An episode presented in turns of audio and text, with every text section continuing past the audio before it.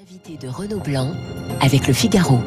Bonjour Hervé Le Trotz. Bonjour. Climatologue, professeur à la Sorbonne, membre de l'Académie des sciences. Et vous publiez Climat et civilisation aux éditions RS, un défi incontournable. Hier, 20 départements étaient en vigilance orange, euh, vigilance aux orages et aux vents violents. Sept le sont encore ce matin. Ces alertes météo après, après la canicule sont ou vont devenir pour vous la norme? Oui, alors je ne sais pas si on peut parler de normes, mais ce qui est certain, c'est que le changement climatique, il est là. Il est là. Il est fort, il se continue très très largement, c'est-à-dire qu'on n'est pas du tout au bout de, de, de, de, nos problématiques. On, est, on émet des gaz à effet de serre depuis très très longtemps maintenant. Depuis, euh, en fait, c'est un système qui est toujours croissant.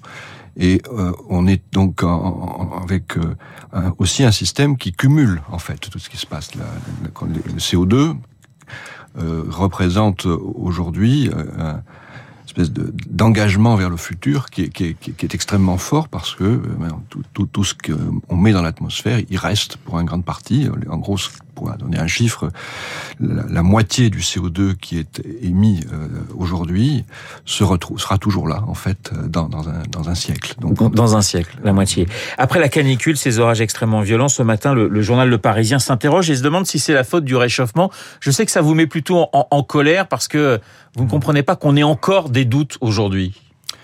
Oui, ça fait quand même euh, les, les premières euh, les, les, premiers débats sur ces enjeux-là, ça, commence dans les années 50. Ouais. Donc on a eu à ce moment-là un, un travail qui a approfondi avec dans, dans les années 70 déjà euh, une, une, marque qui était celle d'un rapport, qui est un rapport très connu dans des communautés, un rapport charné qui montre clairement que les émissions de gaz à effet de serre, qui sont à ce moment-là assez faibles, sont en train de grandir, vont grandir, vont provoquer des choses qui sont différentes, et on est en phase complète entre ce que ce qui a été attendu via les travaux de, des, scientifiques, et puis ce qu'on a progressivement vu apparaître aussi dans quelque chose de plus simple à voir, parce que les choses sont là. Donc euh, c'est très très difficile d'imaginer comment on peut euh, aujourd'hui euh, avoir une position de déni par rapport à ces enjeux-là. Hervé Le dans ce livre Climat et civilisation, vous parlez de l'importance de, de l'éducation. Il y a eu cette semaine cette campagne de, de sensibilisation aux questions écologiques auprès des, des, nouveaux députés, des climatologues comme vous, des géographes, des spécialistes de la biodiversité ont tenté de, de former les, les, nouveaux élus. Vous trouvez que les, les politiques ont enfin pris conscience de l'enjeu climatique, les politiques et même la population d'une certaine manière? Ben oui et non, c'est-à-dire que je pense qu'aujourd'hui la, la, réalité de, ce, réchauffement, de ce qu'il provoque, elle est, là.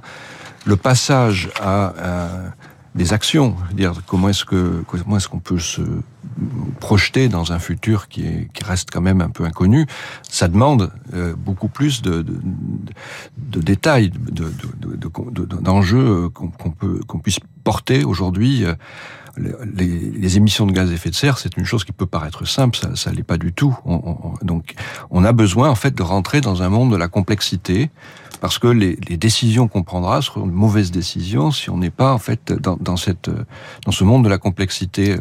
Et, et ça, il n'est pas, euh, c'est quelque chose qui n'est aujourd'hui pas vraiment retenu par les par une grande partie en fait des, des acteurs de, de, ces problèmes. On parlait de l'Assemblée nationale à l'instant avec Guillaume Tabar. Vous pensez qu'à l'Assemblée, la, la, majorité et les oppositions peuvent avancer euh, et trouver des, des compromis sur l'urgence climatique, sur l'urgence écologique?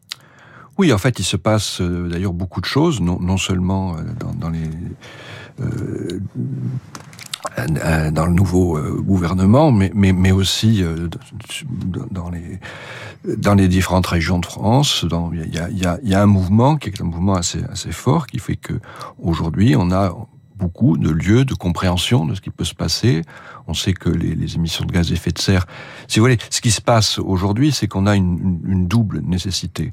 On a une première nécessité qui vient du fait que les émissions de gaz à effet de serre sont des choses qui sont partagées au niveau mondial. Oui. On a, les, les gaz sont mélangés très rapidement au niveau mondial.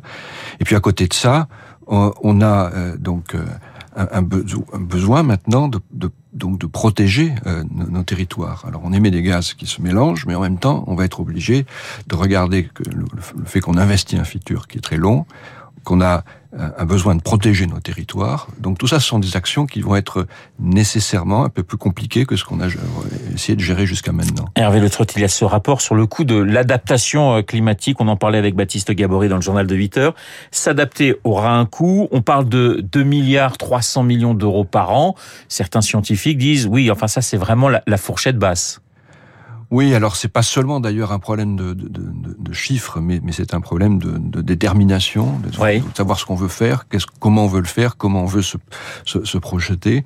Mais c'est vrai aujourd'hui, de manière générale, tout ce qui est adaptation, et moi je dirais aussi euh, protection des territoires, parce que c'est quand même un peu ça que, que, que cette adaptation euh, veut faire sont des choses d'abord qui doivent être créées en, synergie un petit peu avec la, la, les, politiques de réduction des émissions de gaz à effet de serre, et puis qu'on doit effectivement maintenant euh, financer, parce qu'elles ont été très peu financées jusqu'à présent. La transition écologique directement sous la coupe de Matignon, pour vous c'est une bonne chose? Moi, je pense que aujourd'hui, couper euh, les, problématiques climatiques en, en, petits morceaux, c'est peut-être pas une bonne manière de faire. Je crois qu'on est face à un enjeu qui est un enjeu global. Cet enjeu global, on peut pas séparer en fait les différents. On est, on a surtout euh, quand on parle des émissions de gaz à effet de serre, on parle d'un problème qui est un problème physique, mais on a à côté des problèmes qui sont très très variés, qui sont ceux de la par exemple de la biodiversité, de, la présence humaine sur euh, directement, des problèmes économiques. Je pense que séparer tout cela, c'est c'est pas une bonne manière de faire. Mais pour euh, pour s'en sortir, il faut changer totalement de, modèle, Hervé Le Trot, parce qu'il y a il y a toujours cette guerre, même entre des gens qui sont plutôt écologistes, entre ceux qui sont pour une, enfin qui, qui militent pour la décroissance et ceux qui disent mais non, on peut y arriver même avec une avec une croissance. Bah, je pense que ce mot de croissance, ben, il est, un petit peu fourre-tout. Donc il y, aura bien sûr besoin de faire des choses différentes. Je crois qu'on on est dans un, dans un monde aujourd'hui qui ne sera pas le monde d'hier. Hein. Je crois que si on se donne comme objectif d'avoir la, la, même manière d'agir que, que, celle qu'on avait il y a, quand on était 3 milliards de personnes euh, dans, alors qu'aujourd'hui on en est euh, pratiquement au quadruple.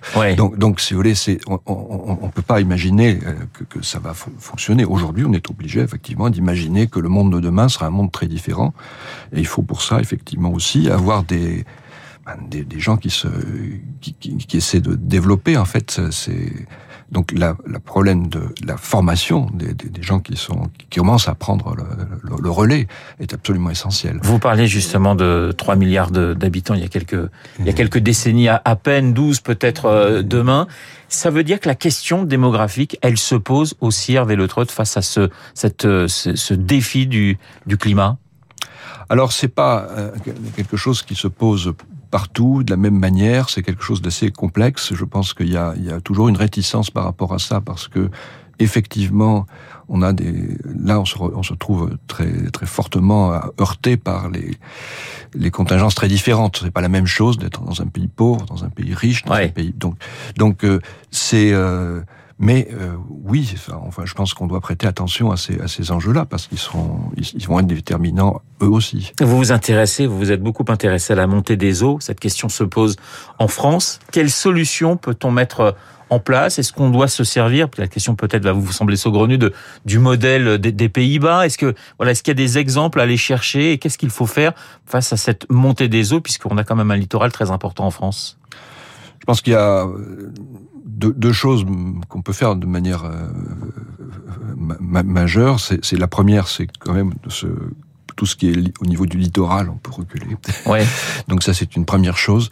Euh, et euh, la deuxième, c'est qu'effectivement, on a aussi une là, aussi un, futur qui est, déjà engagé. On a, on émis des, gaz à effet de serre et je pense qu'il va falloir euh, cette fois aussi euh, être capable de, mettre en place des précautions. Euh, donc, qu'on parle de la de la Hollande. La Hollande sait faire ça depuis, euh, enfin, ou Pays-Bas, sait faire ça depuis très longtemps. Il faut qu'on apprenne aussi à, faire cela.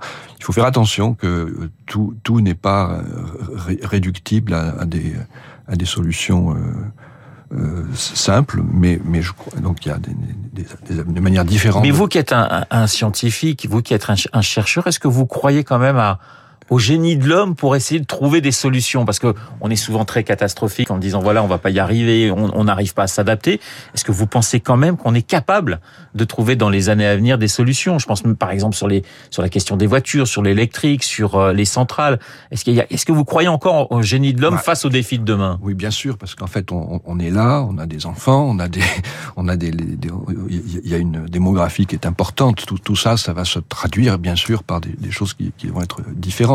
Je crois que ce qui est important, c'est pas de savoir si on est, euh, si, si, s'il y aura un futur. C'est la prise de conscience qui est, C'est la prise de conscience, et c'est surtout le fait de choisir les bons, les, les, les, les bonnes directions.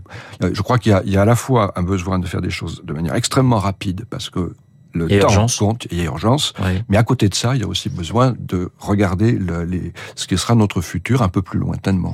Hervé Le deux tiers des Français sont exposés aujourd'hui au, au, risque climatique, mais la situation est encore plus grave dans, dans certains pays. On voit par exemple ce qui se passe en Irak où les températures dépassent les 50 degrés.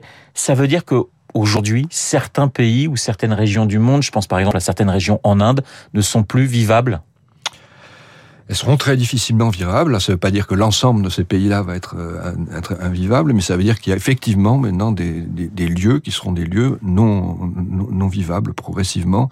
Donc euh, ça veut dire euh, des, mouvements de population, ça veut dire des choses qui vont être gérées de manière très, très différente. Il faudra aussi de l'aide vis-à-vis de ces, pays-là. Donc je crois que ça doit être pris, tout cela doit être pris très au sérieux. Une dernière question sur le, climat, le plan climat qui a été adopté au Parlement européen la taxe carbone aux frontières de, de l'Europe. Vous dites ça va dans le bon sens, mais ça va pas assez vite je, sais, je pense que ça, ça doit aller effectivement dans, dans, dans, le bon sens. Il faut euh, euh, essayer au, maximum de savoir effectivement dans, quelle direction on, va aussi. Je veux dire que les, c'est pas seulement la vitesse qui compte, c'est aussi le, choix des.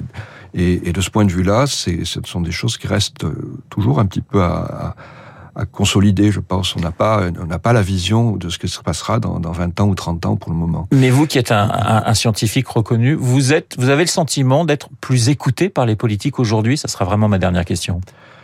Alors il y a politique et politique. moi j'ai beaucoup travaillé dans le domaine régional et je pense qu'on on est écouté. On a beau être écouté, il y a des, des difficultés toujours pour, pour, faire les choses, pour, pour, pour, que les, pour développer en fait des, des méthodes qui soient euh, et euh, après, quand on regarde ça dans un niveau plus plus large, il y a, quand même un, défi de, connaissance et donc avec ce défi de connaissance, un défi de d'adaptation ou, de, ou enfin en tout cas de, de de capacité à, à, choisir les bons chemins qui aujourd'hui n'est pas n'est pas toujours avéré. Merci beaucoup Hervé Le d'avoir été ce matin mon invité, climatologue, professeur à la Sorbonne, membre de l'Académie des sciences. Je rappelle le titre de votre nouvel ouvrage publié euh, par RS, Climat et civilisation, un défi incontournable. Je vous souhaite une excellente journée et un très bon week-end. Il est 8h29. Dans un instant, nous allons retrouver